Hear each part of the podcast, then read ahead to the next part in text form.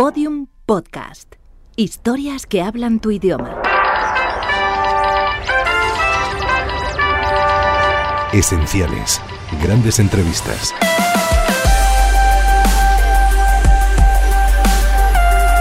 Entrevista al escritor uruguayo Eduardo Galeano, realizada por el periodista Iñaki Gabilondo en el año 2004, en el programa Hoy por Hoy de la cadena Ser, con motivo de la edición de su libro Bocas del Tiempo.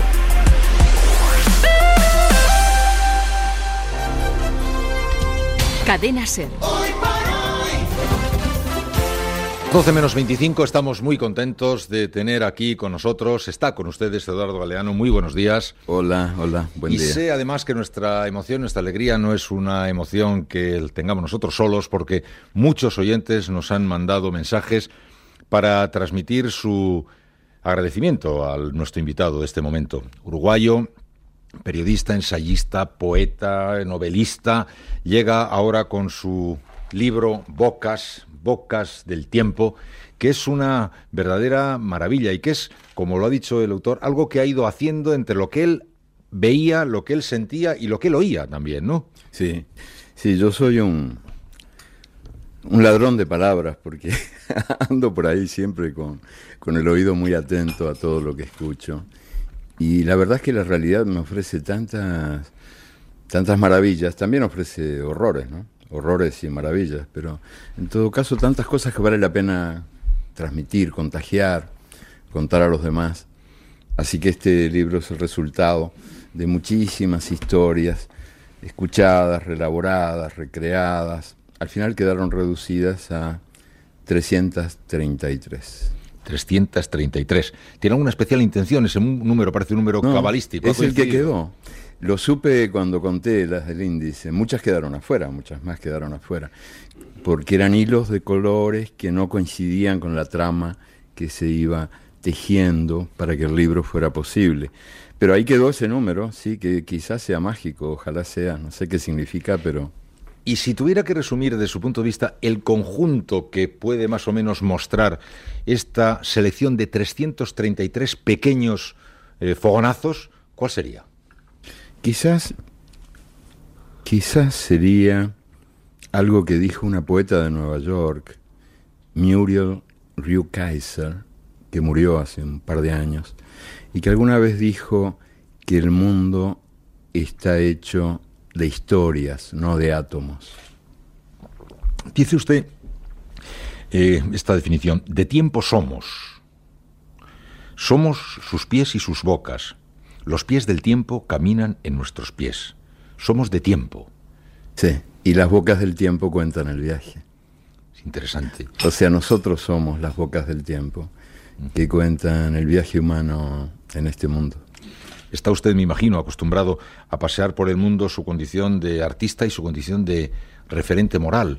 Y de cam- caminante. Sí, muchos de los, de los que nos han mandado mensajes eh, le saludan así, con gran admiración. Muchos son paisanos suyos y otros muchos recuerdan las venas abiertas de América Latina, le consideran una especie de, de referencia testimonial, de una manera de vivir la condición de ciudadano del mundo. Sí, Está es- acostumbrado, es un- me imagino, ¿no? Es un libro que... Sí, sobre las venas, te diría que, que sí, que es un libro que escribí hace años, pero del que no me arrepiento ni una sola coma y que, y que cumplió su función, que era poner al alcance de los lectores no especializados una cantidad de informaciones, de datos que estaban guardados bajo siete llaves en la literatura especializada. ¿Cómo está el mundo desde su perspectiva, señor Galeano, en este momento? ¿Qué momento estamos viviendo? Sería difícil definirlo. Momento muy difícil. Quizás un, un- estamos en, en alguna frontera que conduce, de la que, que quizás podamos atravesarla para llegar a alguna otra parte, pero no sabemos muy bien cuál es esa otra parte. Lo único, la única certeza que podemos tener es que el mundo merece, merece ser algo mejor de lo que es o lo que han hecho de él, porque el pobre mundo no tiene la culpa de lo que han hecho de él. Yo estoy seguro de que el mundo, el mundo quiso ser una cosa diferente. Cuando, cuando el mundo todavía no era, quiso ser una casa de todos. ¿Quién, quién lo impidió? Yo creo que es un sistema que nos obliga al egoísmo, que confunde la solidaridad con la estupidez, que confunde el cinismo con el realismo. ¿Y su América Latina? ¿Cómo está? Y está también enfrentada a, a grandes desafíos en este tiempo de frontera entre un mundo y otro, entre entre un mundo posible y otro imposible, porque si seguimos en este, nos vamos todos al infierno a línea recta. Y América Latina está, también en eso, este, obligada a elegir, obligada a decidir, aunque no quiera, y aunque no lo sepa, aunque no sepa que está obligada a decidir. ¿Qué va a ser? ¿Qué queremos ser? ¿Una triste caricatura del norte? Eh, hay una larga tradición cultural en América Latina que recompensa las virtudes del mono y del papagayo, o sea, que exalta el alto valor de la copia. Mejor es el que mejor copia.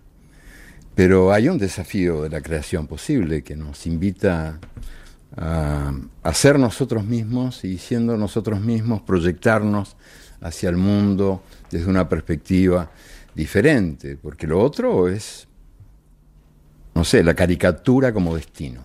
Ser la caricatura del norte. ¿Tiene escape, digamos, el actual modelo de vida que está dibujado, sostenido por poderes muy fuertes, apoyado de una manera eh, muy fuerte, con grandes trompetas, ¿tiene escape? Eh, yo creo que mañana no es otro nombre de hoy. O sea que no estamos obligados a aceptar las voces de un sistema que nos invita a creer que mañana es otro nombre de hoy, que el tiempo se repite. El tiempo no se repite nunca. Ofenden al tiempo quienes dicen que el tiempo se repite. El tiempo cambia incesantemente y con el tiempo cambiamos nosotros, que somos sus hijos. Eh, estamos, te diría que casi que condenados a la transformación incesante. Es falso que el tiempo se repita, no estamos obligados a aceptar el futuro. ¿Pero podemos decidir nosotros el rumbo del futuro? Podemos inventarlo, claro que sí. Si yo no lo creyera, no escribiría. Y tampoco te digo, tampoco estaría ahora charlando contigo esta mañana, porque ¿para qué me tomar, tomarme el trabajo de, de, escribir, de andar por ahí diciendo cosas si no creo en ellas? Digo, las digo porque de veras creo en lo que, digo. Silvia, desde Zaragoza, nos dice un saludo de admiración para un compatriota que sabe de abrazos, de memoria y lo que es mejor, sabe descubrir el valor de las pequeñas cosas en contra de la ceguera general que más de una vez inunda nuestros ojos. Pregunta, señor Galeano, ¿qué hay de Montevideo en Madrid o Barcelona? Hay mucho, se parecen las ciudades, sobre todo Barcelona por la presencia del mar, pero además hay una muy importante herencia española en el Uruguay y en la llamada Iberoamérica o Latinoamérica, que no se reduce al asunto biológico de la transmisión por la sangre, sino que es mucho más importante que eso. En el caso mío y de mi generación, te diría, para, para mí, para los míos, para la gente que vivió en el, en el tiempo en el que me está tocando vivir en América Latina, fue fundamental la herencia de la gran poesía española aquí perseguida, prohibida, condenada al exilio, la cárcel, el silencio, la gran poesía española censurada durante años de años, que es la que nos formó, a mí y a los demás escritores de mi generación en América Latina. Y en mi caso personal, además, yo soy hijo en gran medida de los cafés de Montevideo, de las vinerías de Montevideo, y no voy a olvidar jamás las canciones que aprendí a cantar abrazado a los vencidos, de eso que llaman guerra, que en realidad fueron las víctimas de un golpe de Estado contra un... ¿Cuál, por ejemplo? Contra un régimen democrático. ¿no? ¿Cuál canción, por ejemplo? Uy, hay Carmela y todas las otras. Tantas que no, no me voy a poner ahora a cantártelas porque me lleva toda la mañana. Pero esas me siguen resonando en el alma. Eran canciones de los vencidos, pero de algún modo eran canciones vencedoras porque seguían resonando. ¿Y de qué manera? Jesús Ángel Remaches de Alcalá de Henares nos dice, el señor Galeano, ¿cuáles son las venas que tiene abiertas hoy América Latina? Y muchas, las, prácticamente las mismas que estaban en el libro, tienen que ver con los sistemas internacionales de explotación, la estructura internacional de poder que con una mano te presta lo que con la otra te roba. Pero bueno, nada, no vale la pena extenderse sobre eso. Yo simplemente tuve una entrevista reciente con el conde Drácula que me confirmó que las cosas son así. Lo vi muy apesadumbrado, muy mal al conde Le pregunté qué le pasaba, venía de ver a un psicoanalista argentino, como son casi todos, eh, porque tenía un tremendo complejo de inferioridad el pobre conde viendo cómo actúan hoy por hoy las grandes corporaciones multinacionales. Luis Chabot nos dice, como esta maravillosa oportunidad no se volverá a repetir, quiero aprovecharla para agradecer Galeano por su palabra fecunda en las juventudes europeas y por su presencia durante la guerra de Irak y aquella magnífica página que circuló Cómo decir no a la guerra. Eduardo Galeano, amigo, hermano, si Artigas viviera, sería su heredero universal por su único deseo. Te queremos más allá del tiempo y los kilómetros. Mis hijos te han leído y te quieren como se quiere a los dioses humanos. Más ceibos, un poco de ruda, balcones de melancolía, tambores de aquel carnaval y seudades de Montevideo desde Francia. Luis, su mujer y sus cuatro hijos. Ah, Dios mío. Qué bonito, ¿eh? Qué bonito, pero me siento, también me siento un poco como aquella viuda que contaba Chaplin, que asiste de la mano de su hijo al, al sepelio de su difunto marido y escucha los discursos que exaltan las virtudes del muerto y le le dice al niño, vámonos, hijo, que nos equivocamos de entierro. Un poco me pasa, me pasa eso. No, no, no, pero eso, no, cuando está muerto uno hay que prohibirlo todo, pero estando vivo es bonito, ¿no? Eh, nos dice también Mariola Contreras, si no le parece que el hecho de que la actualidad informativa se centre en un lugar geográfico, como está ocurriendo ahora en Irak, hace que se oculten muchos problemas del resto del mundo. Eh, por ejemplo, eh, Kirguistán, Etiopía, etcétera, etcétera. Bueno, en realidad, este, te diría que no sé, suena muy mal decir que es una suerte que, que esté centrado en Irak, pero sí que yo celebro que por primera vez, después de muchos meses de silencio y de mentira, se esté iluminando por lo menos un pedacito de la verdad de lo que ocurre en Irak, que es en este momento el centro del mundo, porque ha sido el centro de una atrocidad cometida contra un pueblo inocente en nombre, como de costumbre, de la democracia, de la libertad, de las grandes banderas que envuelven mercaderías malolientes. Entonces, no me parece mal que ahora el mundo se ocupe de Irak y que empiecen a revelarse las cosas que estaban ocultas, porque hay que ver con qué niveles de impunidad se cometió esa guerra criminal. Eh, cuando, cuando se supuso que la guerra terminaba, que Bush lo proclamó y se ve que no estaba muy bien informado, que no estaba muy bien informado, se reconocía, según los cálculos más conservadores, la cifra de 7.000 iraquíes civiles muertos en esa llamada guerra que fue una invasión feroz. 7.000 civiles. Al mundo no se le movió un pelo un pelo. Pero haciendo la proyección de población, si las cosas hubieran ocurrido al revés y si Irak hubiera sido el país invasor de los Estados Unidos, en proporción a la población, 7.000 iraquíes civiles hubieran sido 92.000 estadounidenses civiles asesinados por la invasión iraquí, y el mundo hubiera demorado milenios en olvidarlo. Y a estos 7.000 iraquíes nadie, en aquel momento nadie dedicó ni un minuto en recordarlos. Es así, en efecto, sí. Bueno, de las cosas que nos están mandando nuestros oyentes hay algunas que llaman muchísimo la atención y desde luego, en fin, yo se las voy a dejar para que las lea luego. Pero, por ejemplo, eh, una persona que se llama Yolanda nos dice, entre otras cosas, que se casó el 20 de marzo y en el ayuntamiento la primera lectura, en el día de la boda, fue la primera del libro de los abrazos. Sí, debe ser un texto que, que se refiere a, a algo que escuché en la Costa Negra de Colombia y es la, la certeza de que somos todos fueguitos, porque hubo un negro viejo que subió al alto cielo y pudo ver el mundo desde arriba. Y vio que, el mundo estaba hecho de, de, fueguitos, de todos los fueguitos que nosotros somos, y que no había dos fuegos iguales, que todos los fuegos son diferentes, que hay fuegos que tienen como miedo de arder, pero otros arden con tantas ganas que enseguecen al que mira. Yolanda, mírelo, lo leyó el día de la boda y ahora el autor acaba de contárselo otra vez.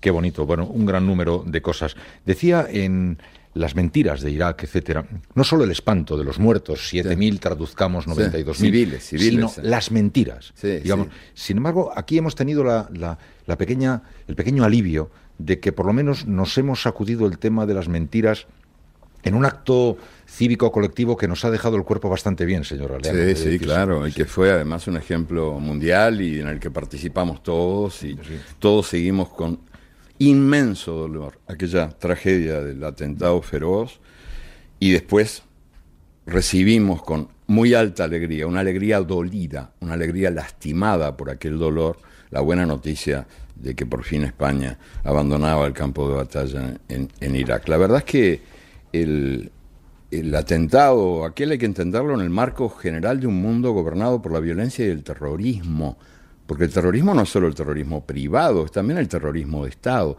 y la guerra es un acto de terrorismo de Estado. Los terrorismos se alimentan entre sí, se dan de comer en la boca el uno al otro amorosamente. Mezcladas las grandes reflexiones con mensajes que están llenos además de, afecto, digamos, de paisanos, porque eh, Luamia dice, médico uruguayo, transterrado, gran admirador del apóstol del tiempo y la palabra, mi compatriota Eduardo Galeano, pregunto, ¿cree usted que Europa tendrá una mirada de profundo interés por nuestro querido Uruguay? Con las venas abiertas de América Latina crecí, con paradojas tuve mis credenciales. Con el nuevo libro podré quedarme en paz. Un abrazo de Ceibos desde Europa. ¿Europa tendrá una mirada de interés por nuestro querido Uruguay? Pregúntalo a Mía. Pues mi buen amigo Jesús Quintero, tu colega, sí, el, loco. el, bendito loco de la colina, dice que Europa está callada porque tiene la boca llena. Vaya, bueno.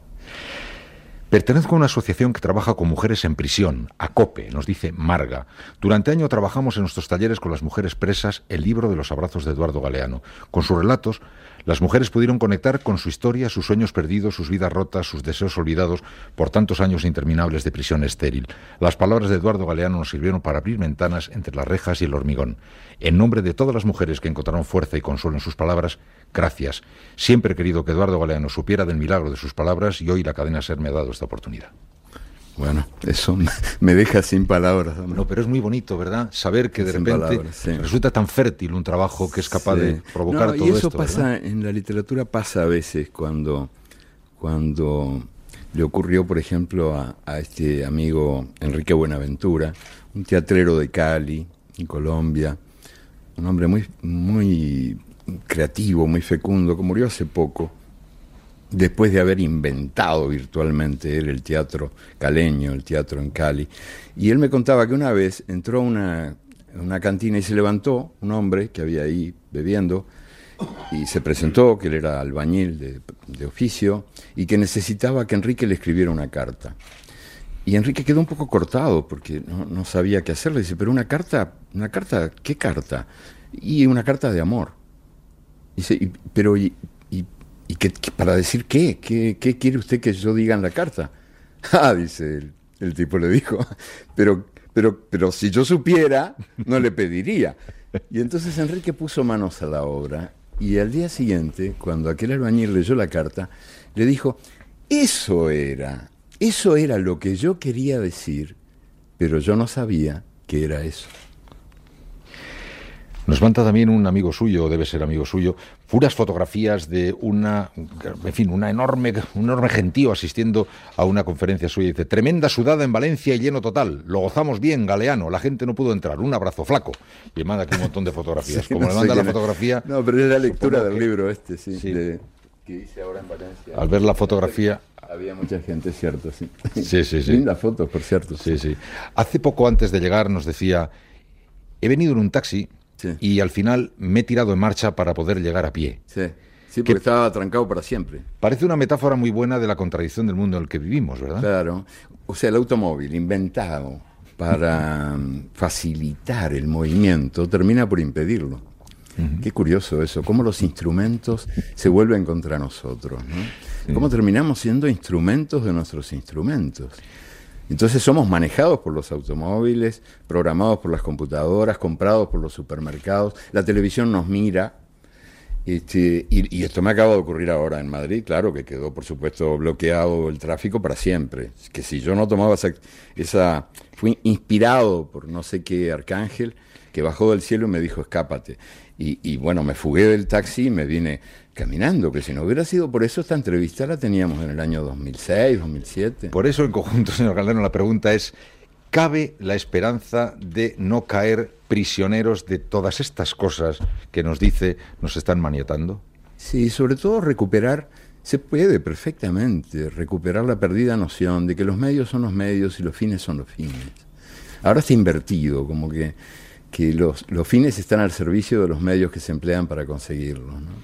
Y por eso es eso que, yo creo que, que, nos, nos estamos este, eh, convirtiendo, estamos convirtiendo el mundo en una especie de, de manicomio. pero, por supuesto que sí, que yo creo que hay la posibilidad de salir de esto siempre y cuando se inviertan las cosas. El mundo está patas arriba y hay que, hay que volverlo a ponerlo sobre sus pies. Bueno, Fernando Serrantes, un uruguayo en Galicia, le pide, ya ve que esto es una especie de reunión de afectos que está cruzándose aquí, le pide que le dé un mensaje de esperanza. ¿Cómo va la cosa rumbo a las elecciones presidenciales en Uruguay? Desde Galicia lo ve, ¿qué le diría? Sí, bueno, pues que veo con, con buena expectativa, por lo demás confirmada por las encuestas, la posibilidad de que de que las elecciones abran paso a un ciclo diferente, nuevo en la historia de nuestro país. Va a ser muy difícil, no tanto ganar como, como celebrar la victoria como se debe, o sea, para celebrar la victoria como se debe hay que ser consecuente desde los actos del gobierno con las palabras que se pronunciaron en el llano y no hacer lo que normalmente se hace Tú sabes que en América Latina dicen con razón que el poder es como un violín, que se toma con la izquierda pero se toca con la derecha.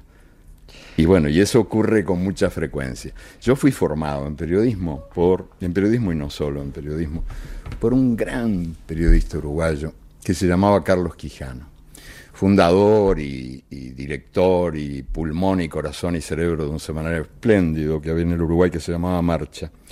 Y don Carlos me enseñó que se puede pecar, que pecar está permitido. Todos los pecados son posibles menos uno, decía don Carlos, pecar contra la esperanza. Ese es el único pecado que no tiene perdón ni redención. Eduardo Galeano, ha sido un placer y solo lamentamos que nuestro tiempo no dé para más. Bueno, un placer para mí también. Un saludo, Eduardo. Galeano. Muchas gracias a ti. Dentro de tres minutos, noticias de mediodía en Síguenos en Twitter, arroba podiumpodcast y en facebook.com barra podiumpodcast.